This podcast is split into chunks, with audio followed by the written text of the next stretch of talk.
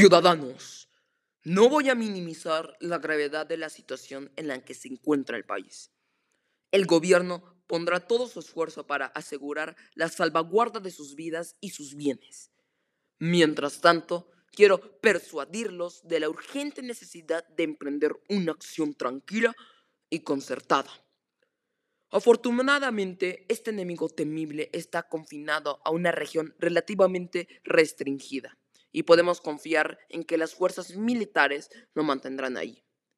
Debemos confiar en el Señor y perseverar, de tal manera que opongamos al enemigo una nación unida, valiente, consagrada totalmente a la preservación de la supremacía del hombre sobre la tierra. Muchas gracias.